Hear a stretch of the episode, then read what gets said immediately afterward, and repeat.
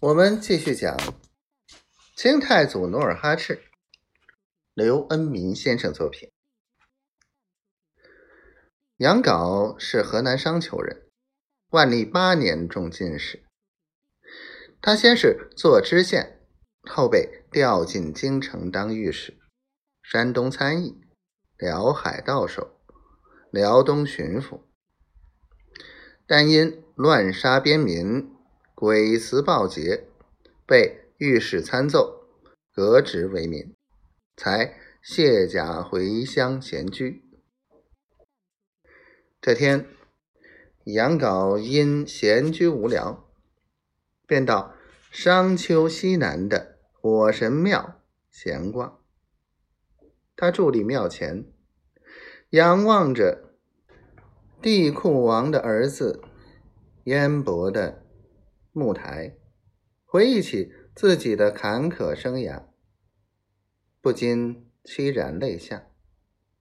他捻着灰白的胡须，暗自叹道：“我这一辈子算完了，为官一生，年老削职为民，有何脸面来见古人？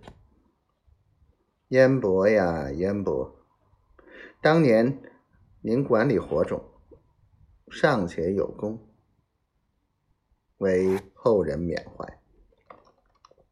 我率千军万马，却利欲熏心，在您面前，我深感有愧呀。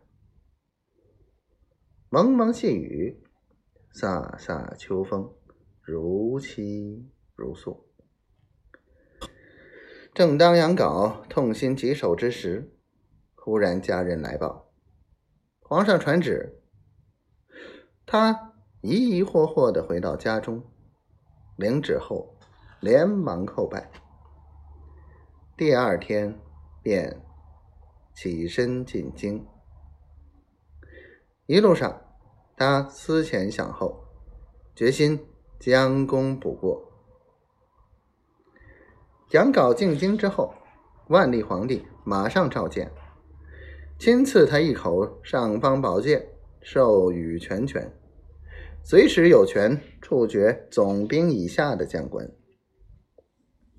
然而，他哪知大明朝这座大厦已岌岌可危，连年灾荒，民不聊生，招兵之难，军饷之缺，自洪武以来。已登峰造极。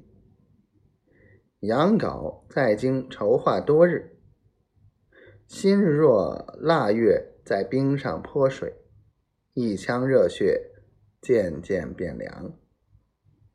到了万历四十七年二月，杨镐在朝廷上下的多次催促下，才不得不率师出征，迎着凛冽的西北风。